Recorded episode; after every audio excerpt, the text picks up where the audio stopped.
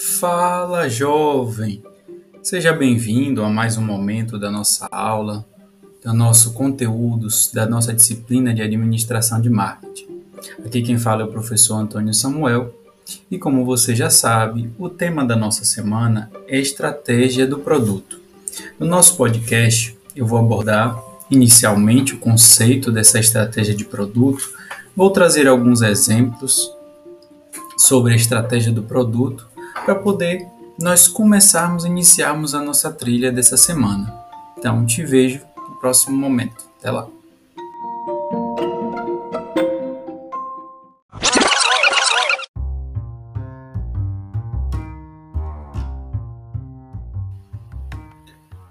Pois bem, pessoal.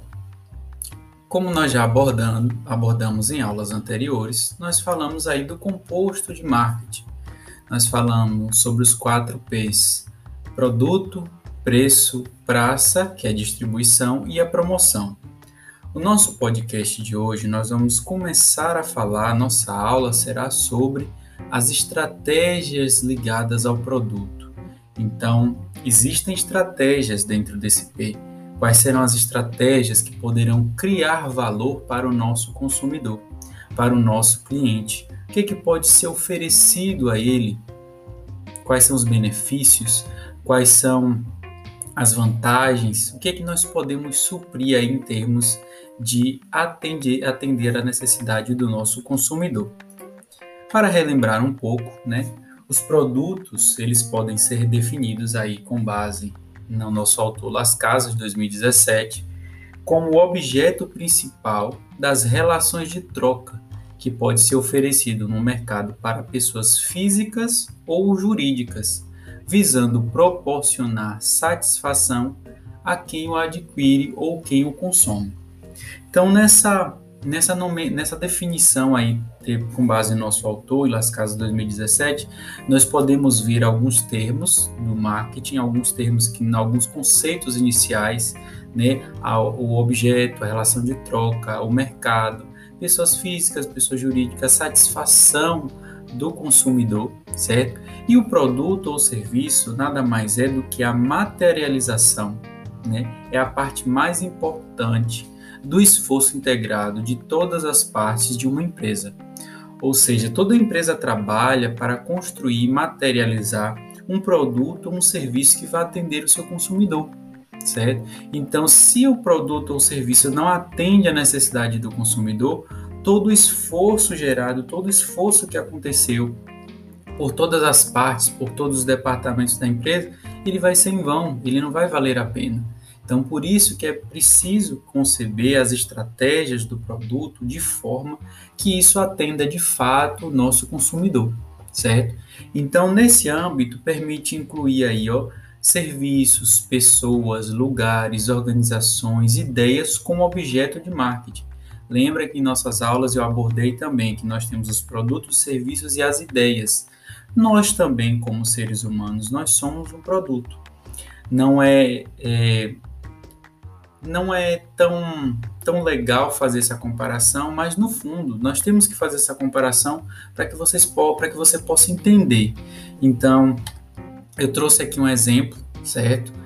É, o estudante, ao terminar a sua graduação, a sair da, ao sair da faculdade, ele se preocupará com o produto que ele é, certo? É uma pessoa, é um ser humano, eu sei. Mas só que quando uma pessoa, quando o estudante sai da faculdade de administração, o estudante sai, ele vai ter que aplicar as estratégias de marketing para conseguir uma colocação no mercado de trabalho. E essas estratégias de marketing podem ser, ó, definir o tipo de empresa que você poderá adequar suas habilidades e competências para trabalhar. Você vai preparar um currículo, enviar esse currículo para a empresa e esse currículo precisa ser feito de forma assertiva. Depois de enviado o currículo, você vai se preparar, você vai se vestir de forma adequada para uma entrevista de trabalho, com o objetivo de causar uma boa impressão e esperar, no final das contas, que você consiga a contratação, certo? É apenas uma comparação para falar sobre um produto, nesse caso, o estudante que sai da faculdade e vai em busca né, de uma colocação no mercado de trabalho.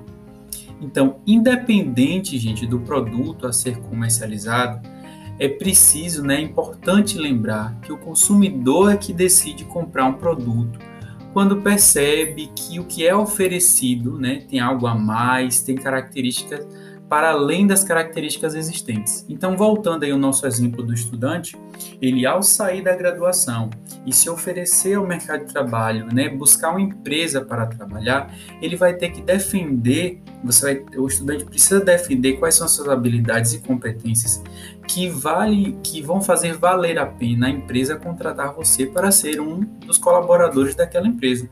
Então, no momento da entrevista, você vai mostrar as suas, as suas competências e habilidades extras. Você tem o seu diploma, você tem e você conseguiu a certificação, mas você tem o que a mais? Línguas estrangeiras, um Excel, o que, que você tem para oferecer, certo? Outro exemplo, gente, é o carro. Quando a pessoa compra um carro, ela não está comprando apenas os componentes físicos, mas também todos os benefícios intangíveis, como conforto, transporte, status, praticidade, conveniências, entre outros. Então, os produtos precisam oferecer benefícios adicionais para motivar o consumidor à compra. Nesse caso do estudante, quem vai comprar o produto é uma empresa, certo? Então, ele vai contratar o estudante para ser colaborador e ele vai ajudar a empresa a alcançar os seus objetivos. Nesse caso do carro, é um bem físico certo? Então percebam né, que os profissionais do marketing precisam aí traduzir esses benefícios de forma a satisfazer o consumidor. Ou seja, quanto maior for o número de benefícios, maior será a chance do produto ser escolhido entre as opções do mercado.